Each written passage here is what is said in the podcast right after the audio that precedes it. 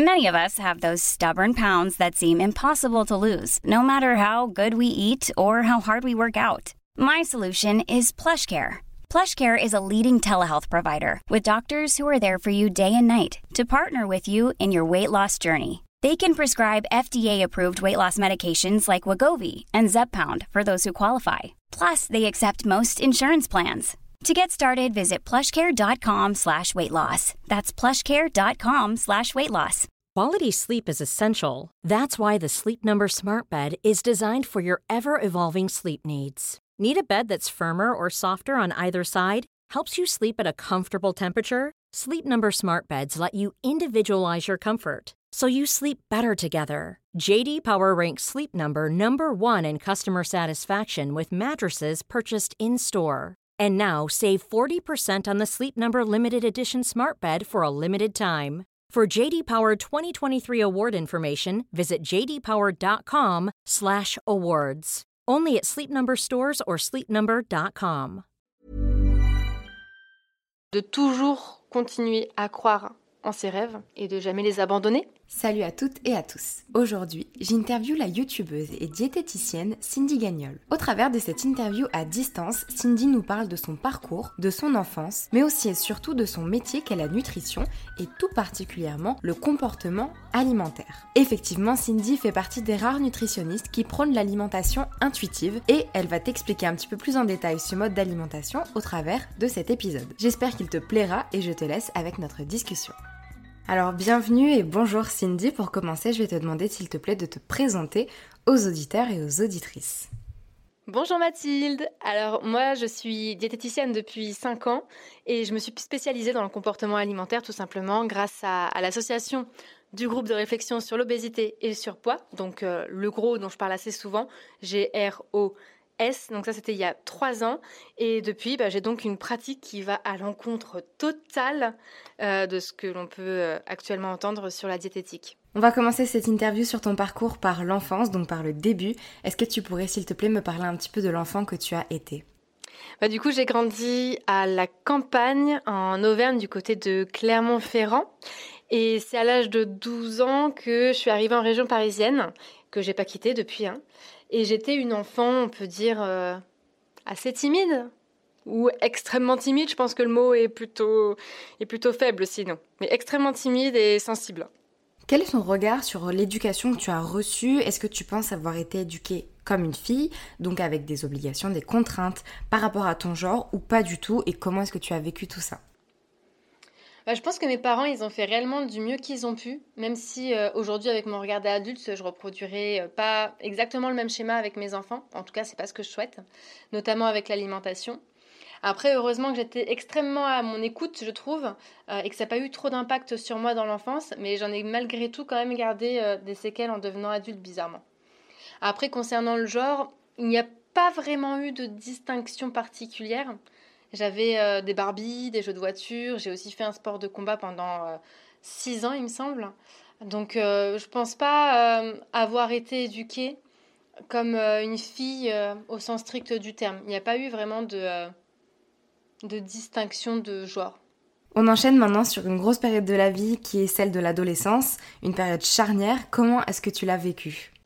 Oula, alors l'adolescence, ça a été un peu compliqué, euh, notamment parce que c'est à ce moment-là que j'ai débarqué en région parisienne, euh, vu que c'était à 12 ans. Et j'ai vraiment fait face à une ambiance euh, totalement différente. C'est-à-dire que entre ceux qui me menaçaient de me casser la figure à la sortie des cours sans raison, ceux qui faisaient laisser courir des rumeurs à mon sujet, ben, franchement, je crois que le collège, ça a été la période la moins cool de ma vie. Après, j'étais un peu garçon manqué dans ma façon de m'habiller. Et je pense honnêtement que euh, ça devait être dans l'espoir de me faire euh, remarquer le moins possible. Est-ce que tu pourrais me parler de ton rapport au corps en tant qu'adolescente? Est-ce que ton poids, par exemple, a été un sujet compliqué pour toi? Donc pendant l'adolescence, honnêtement, je n'ai jamais eu de soucis concernant le regard que je portais sur mon corps. J'avais un comportement alimentaire, tout ce qu'il y a de plus normal, hein, si je l'analyse aujourd'hui, parce qu'à l'époque... Euh, bah, je savais pas trop ce qu'était un comportement alimentaire normal ou pas. Mais là, aujourd'hui, avec mes yeux d'adulte, je dirais que j'avais un comportement alimentaire tout ce qu'il y a de plus normal. Euh, je me pesais jamais, je mangeais vraiment ce que je voulais quand je voulais, même si bien entendu j'avais quand même des horaires de repas à respecter. Euh, mais bon, une fois que j'étais à table, je composais vraiment avec euh, mon appétit du moment en fait. Et le poids, bah, c'était pas du tout une préoccupation. Est-ce que tu pourrais, s'il te plaît, me parler de ton parcours après le bac Donc, qu'est-ce que tu as fait comme études Et est-ce que ça a été difficile pour toi de trouver ta voie professionnelle? Alors après le bac, j'ai entamé un BTS euh, diététique sur Paris que j'ai arrêté au bout d'un an après le, décès d'une connaissance qui m'a fait en fait réaliser que la vie était courte et que c'était peut-être le moment ou jamais de tenter mon job de rêve sans écouter mes parents. Euh, j'ai donc arrêté mon BTS pour passer des concours qui me permettraient de rentrer dans la police. Et puis euh, finalement, après un an au sein d'un commissariat, bah, j'ai décidé de reprendre mes études de diète parce que finalement, après euh, analyse et après avoir vécu un petit peu les deux, je me suis dit que euh, ça serait peut-être mieux de reprendre mes études. Et j'avais en tête ces deux options depuis le départ. Et franchement, je suis hyper heureuse d'avoir pu tenter les deux et d'avoir finalement trouvé ma voie bah, parmi l'une d'elles. Tu as donc une chaîne YouTube qui s'appelle tout simplement Cindy Gagnol sur laquelle tu parles d'alimentation intuitive. Tu partages tes conseils de nutrition d'un point de vue personnel et professionnel.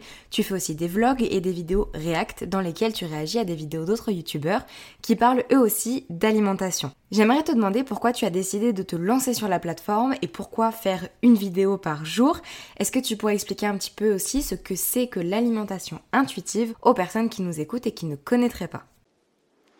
Donc je me suis lancée sur euh, YouTube il y a maintenant 5 ans, il me semble, euh, pendant que je reprenais mes études de BTS parce que je cherchais en fait des vidéos pour m'aider sur le sujet et j'en trouvais pas beaucoup. Et en fait, c'est là où je me suis dit au bout d'un certain moment, ben vas-y, lance-toi, ça pourra peut-être en aider d'autres. Et puis, étant donné que ça demande quand même pas mal de travail, j'ai fini par en faire moins et puis par euh, tout simplement arrêter. Jusqu'au jour, en fait, j'ai pris conscience que je voulais arrêter les séances en cabinet et faire principalement du distance, voire exclusivement du distance. Et je me suis dit que si j'avais continué YouTube, bah, ça aurait peut-être été possible. Peut-être que j'en serais déjà à ce stade-là. Bref, et en fait, vu que j'ai commencé à avoir des regrets, c'est là que j'ai voulu tenter en fait le défi pendant un an, parce que je savais qu'en faisant une vidéo par jour, bah, d'une, ça me challengeait, et de deux, ben, j'allais pas me laisser le temps de pouvoir réfléchir au fait de savoir euh, est-ce que c'est une bonne idée que je continue ou pas au fur et à mesure que j'allais faire euh, le défi. Et, euh, et puis du coup, bah, comme ça, j'ai aussi euh, la tête dans le guidon et je fonce jusqu'en décembre. Et en décembre, là, euh, je verrai au niveau des vidéos comment est-ce que comment est-ce que je continue ou pas. et l'alimentation intuitive, bah, c'est tout simplement le fait d'avoir un comportement alimentaire normal hein, et d'écouter les signaux que notre corps nous envoie afin de savoir quand est-ce qu'on doit manger, qu'est-ce qu'on doit manger et quand est-ce qu'on doit s'arrêter de manger. Et puis euh, de composer en même temps avec aussi les contraintes de notre société. Dans ton métier, j'imagine que tu dois rencontrer beaucoup de personnes qui cherchent à perdre un certain poids, à atteindre un objectif idéal, qui ont fait de nombreux régimes, qui peuvent avoir des TCA, etc. J'aimerais savoir pour toi quel serait le ou les premiers conseils que tu donnerais à une personne qui voudrait entamer une transition pour manger normalement, donc intuitivement, sans avoir aucune base.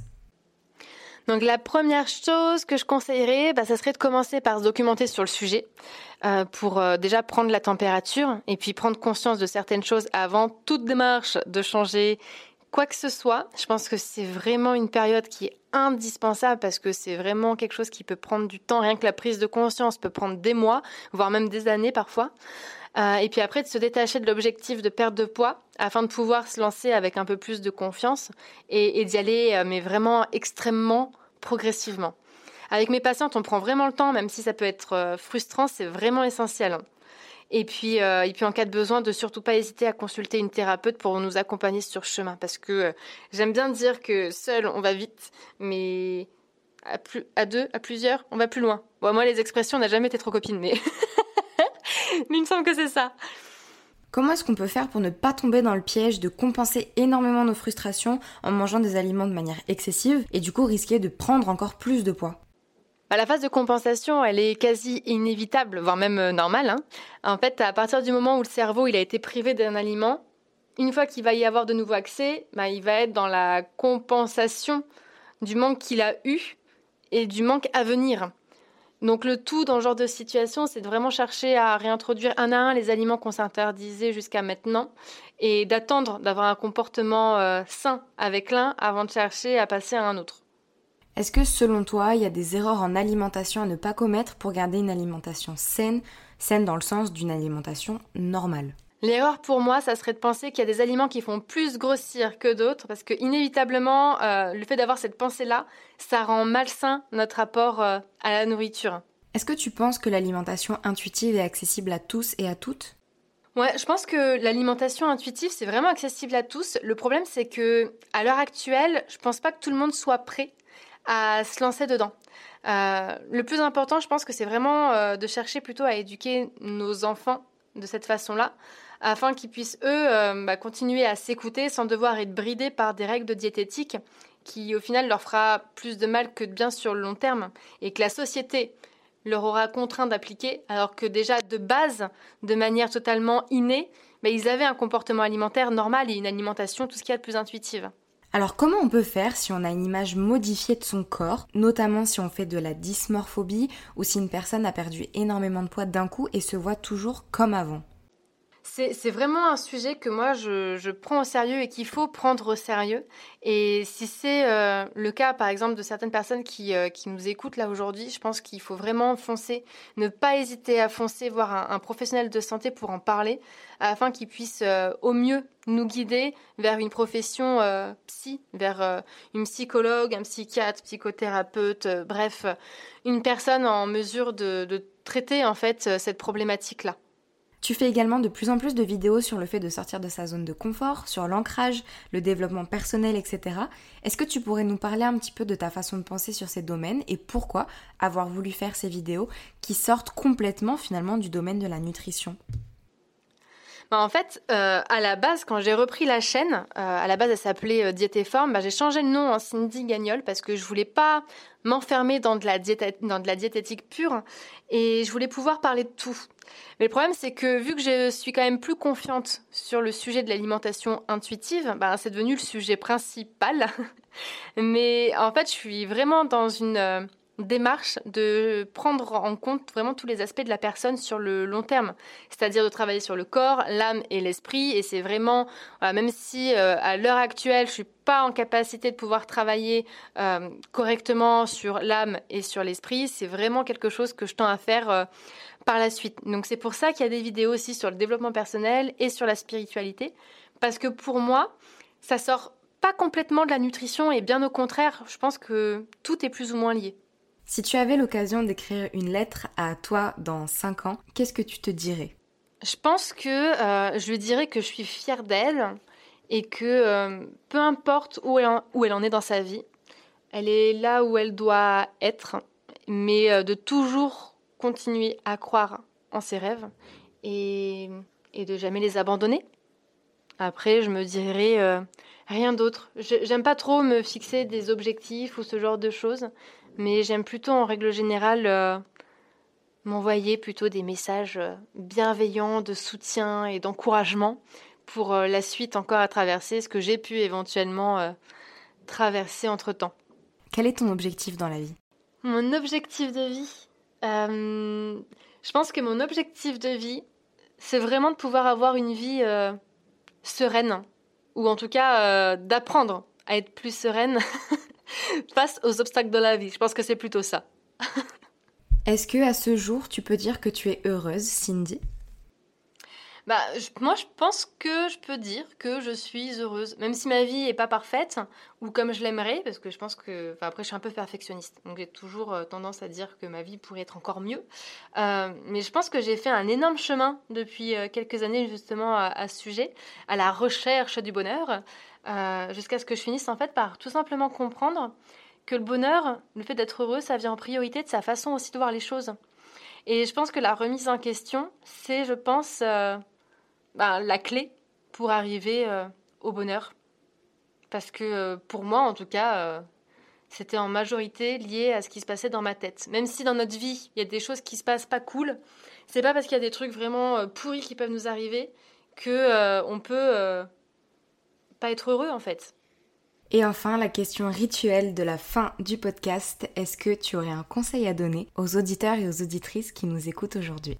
Bah, Je dirais que c'est important d'être le premier à croire en soi et d'apprendre à s'écouter soi avant d'écouter les autres. Et ça, ce sera mon mot de la fin. Merci infiniment à Cindy d'avoir accepté mon invitation et d'avoir pris le temps de répondre à toutes mes questions pour cette interview. Tu pourras retrouver en description de cet épisode le lien de sa chaîne YouTube et son Instagram. Si jamais tu as envie d'aider au référencement de Bouteilles à la mer, n'hésite surtout pas à venir donner 5 jolies étoiles à l'émission sur Apple Podcast et à laisser un commentaire. Pour suivre toutes les actualités, regarder les IGTV et participer au sondage, viens nous rejoindre sur Instagram à Bouteilles à la mer-du-bas podcast. Et bien évidemment, si tu as envie toi aussi de participer à une interview, tu peux m'envoyer un mail avec une description à l'adresse bouteille à la mer tout attaché du 6 podcast@outlook.fr. Merci d'avoir écouté et je te dis à très vite dans un prochain épisode de Bouteille à la mer.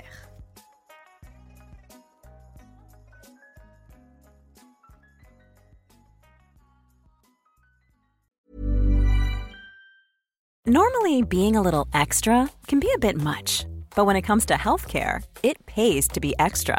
And United Healthcare makes it easy with Health Protector Guard fixed indemnity insurance plans. Underwritten by Golden Rule Insurance Company, they supplement your primary plan, helping you manage out of pocket costs without the usual requirements and restrictions like deductibles and enrollment periods. So when it comes to covering your medical bills, you can feel good about being a little extra. Visit uh1.com to find the Health Protector Guard plan for you.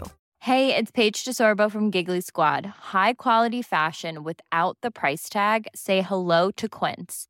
I'm snagging high-end essentials like cozy cashmere sweaters, sleek leather jackets, fine jewelry, and so much more. With Quince being 50 to 80% less than similar brands.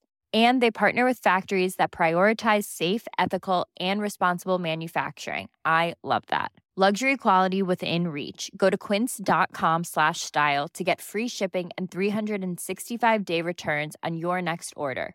Quince.com slash style.